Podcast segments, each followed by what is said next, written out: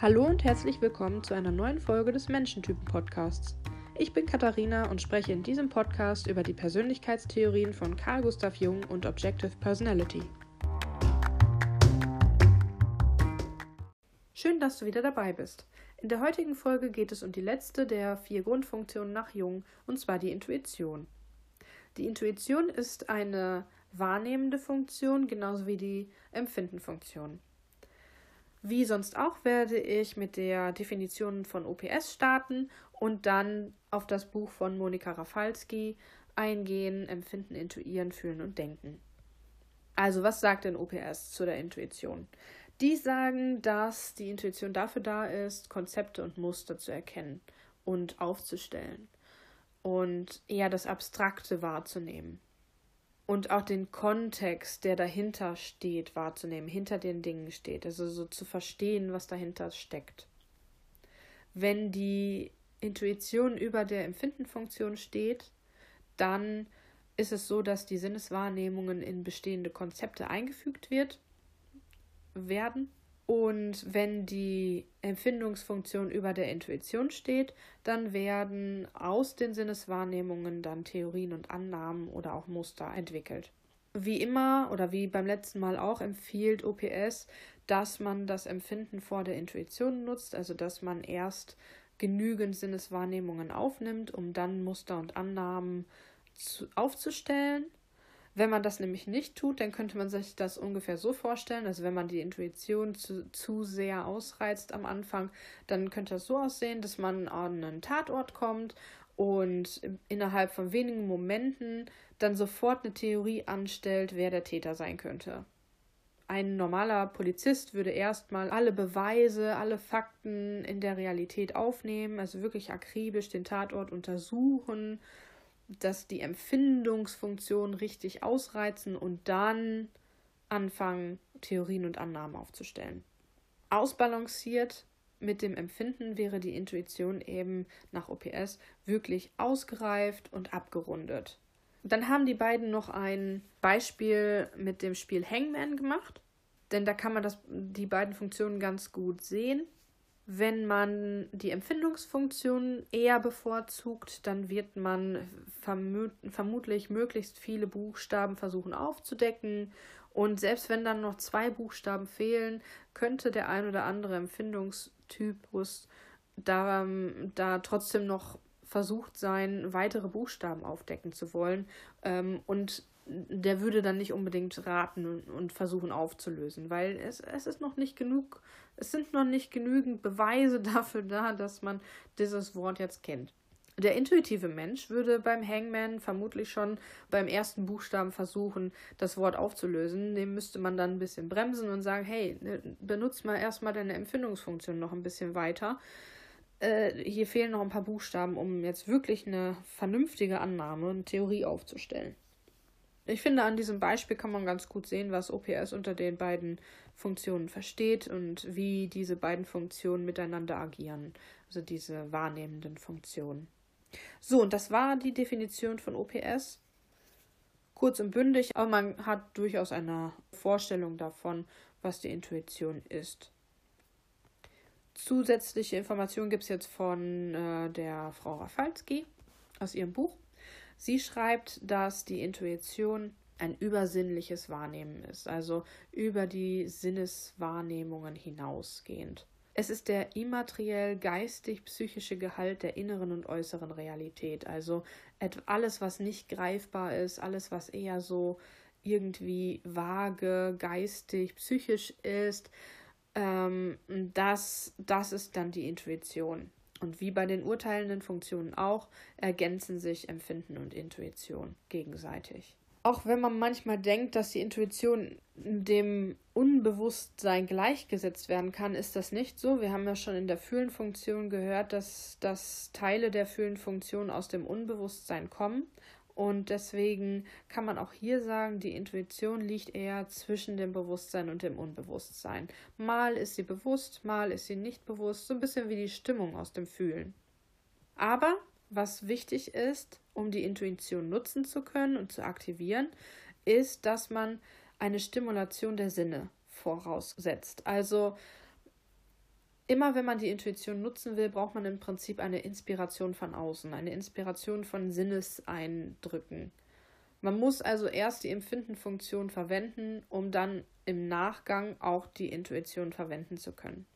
Die Ergebnisse dieser Intuition sind dann Eingebungen, Ahnungen, Ideen, Einfälle oder plötzliche Einsichten, sowas wie Geistesblitze. Die Frau Rafalski hat auch Jung in ihrem Buch wieder zitiert denn er schreibt, dass die Intuition die mögliche Beziehung zwischen Objekten wahrnimmt, die man mit den Sinnen so nicht erkennen kann. Zudem kann man mit der Intuition die Vergangenheit und die Zukunft des Objektes erahnen.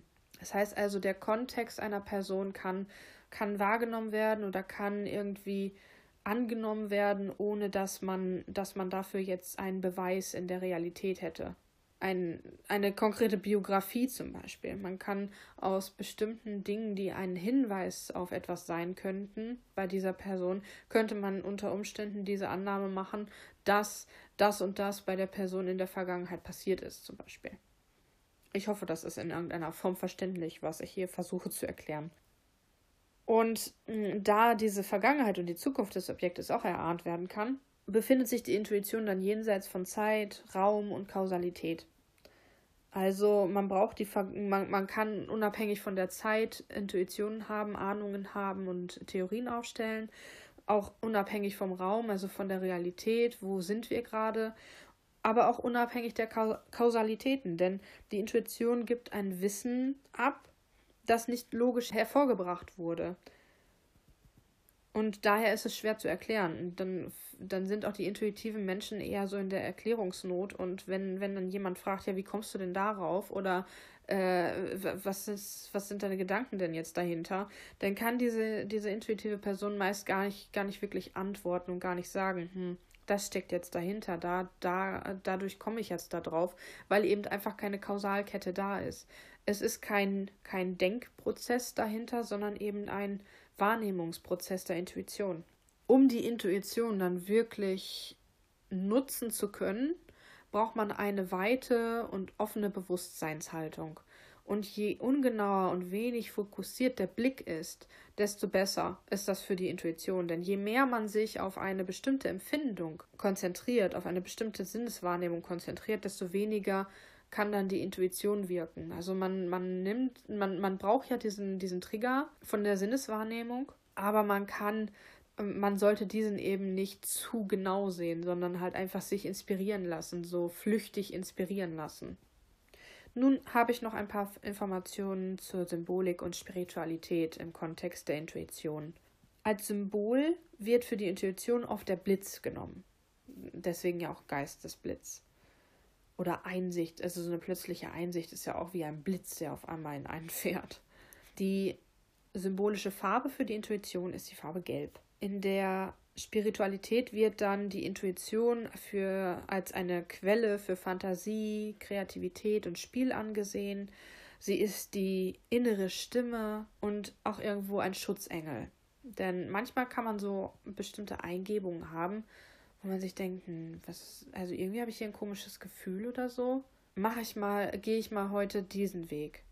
Und das ist dann genau der richtige Weg. Weil man dann vielleicht einer, einer äh, blöden Situation entgangen ist oder so. In östlichen Religionen wird die Intuition als Tor zur immateriellen Dimension und als Möglichkeit betrachtet, das Absolute und Göttliche in der Wirklichkeit zu erahnen. Also nur mit der Intuition kann man dann eben diese, diese immateriellen Sachen sehen. Wir haben auch in der, in der Empfindenfunktion schon darüber gesprochen, dass es da auch irgendwo so diese Verbundenheit mit der Natur gibt, aber die Intuition ist dann halt wirklich dafür da, das ist im Prinzip die Spiritualität selbst, die Religion, diese, diese immaterielle Göttlichkeit selbst.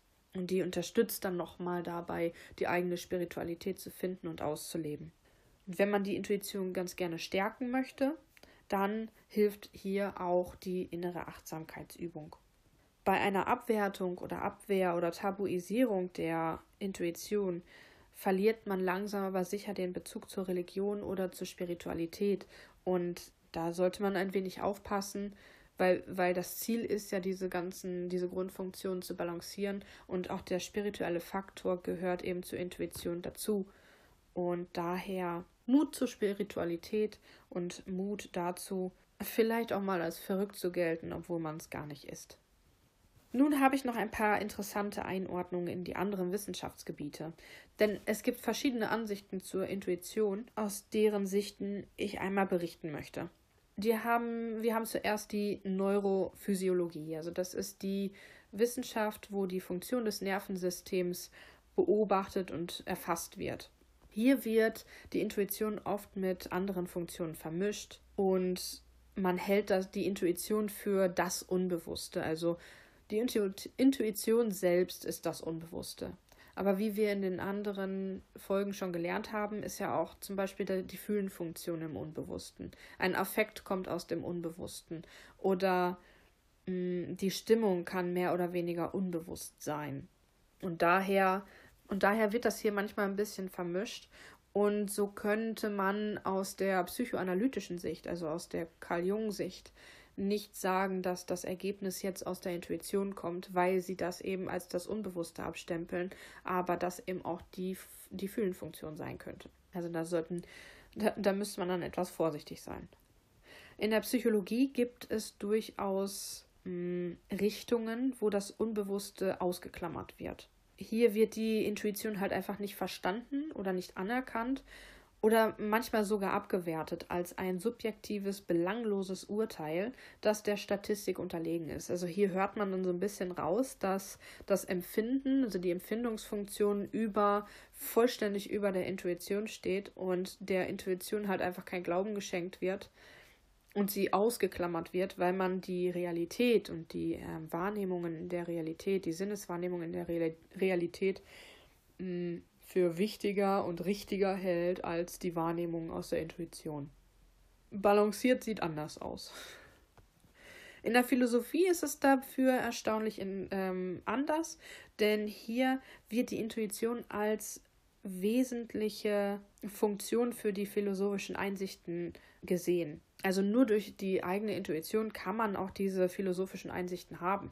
Also hier bekommt die Intuition einen ganz anderen Stellenwert, einen viel, viel größeren Stellenwert. Der Philosoph Plotin, er kannte die Intuition genauso wie Jung. Also der hat genauso wie Jung gesagt, dass es halt der Kontext zwischen den Objekten ist, die Beziehung zwischen den Objekten und dass man da halt äh, Ahnungen in der Vergangenheit, in der Gegenwart, in der Zukunft haben kann, etc. Also was wir vorhin schon alles gehört haben. Descartes selber vermischt oder verwechselt die Intuition mit der Denkfunktion, denn er denkt oder er sagt, dass es hier um eine Verstandesaktivität geht, die immateriell ist. Aber eine Verstandesaktivität ist halt eher ein logischer Prozess, eine Abfolge von Kausalitäten, so wenn man so will. Und das ist halt eher die Denkfunktion. Manchmal hat er dieses immateriellen, diesen immateriellen geistigen Wert, den hat er ja schon irgendwie drin, aber vermischt es halt noch mit der Denkfunktion. Ja, und in der indischen Philosophie, da ist die Intuition auch wieder ähm, eine zentrale Bedeutung oder da hat die äh, Intuition auch wieder eine zentrale Bedeutung, denn nur das dritte Auge kann Gott sehen und die Intuition ist dann eben das dritte Auge. Es ist also so etwas wie ein spirituelles Wahrnehmungsorgan. Ja, so sieht man das Ganze in der Wissenschaft. Es gibt aber auch einige Gefahren, die entstehen kann, wenn man es mit der Intuition übertreibt. Also zu viel von gut ist halt doch immer noch schlecht. Man kann nämlich durch diese Ideenflut, durch diese ähm, Fantasieflut überfordert werden. Und vor allen Dingen das geschwächte Ich, wenn man, wenn man krank ist, wenn man irgendein psychisches Problem hat oder, oder irgendwas, kann man dadurch sehr in Mitleidenschaft gezogen werden, sehr überfordert werden durch diese, diese vielen abstrakten Einfälle und Eingebungen und das kann dann auch bis zu einer, zu einer Psychose führen, wenn man es wenn man's vollständig übertreibt. Aber mh, mm, Psychosen werden auch, äh, auch oftmals durch Drogeneinfluss hervorgerufen, wenn die Intuition dadurch halt ähm, auch überwältigende Maße annimmt. In Träumen können sich Probleme mit der Intuition in bestimmten Traumsymbolen darstellen, zum Beispiel Wellen oder ausbreitende Brände oder auch Irrlichter. Wenn man die Intuition vollständig vom Empfinden getrennt hat, also, also das Empfinden fast vollständig vernachlässigt, dann kann es sein, dass man den eigenen Körper ebenfalls vernachlässigt und die eigenen Grenzen nicht wahrnimmt und nicht, nicht anerkennt und eben auch vernachlässigt.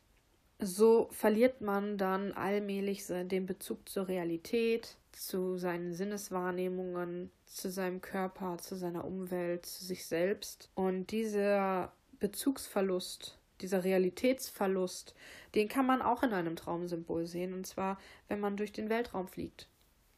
Also, wenn du solche Träume hast, vernachlässige deine Empfindenfunktionen nicht, denn es gibt noch ein Hier und Jetzt. Dazu gibt es auch ein interessantes Zitat, das soll dann auch ähm, alles sein für heute. Denn der Friedrich Schiller schreibt, nicht in die ferne Zeit verliere dich, den Augenblick ergreife, der ist dein. Somit sind wir dann durch mit der Intuition. Nun haben wir also alle vier Grundfunktionen einmal ähm, uns vor Augen geführt.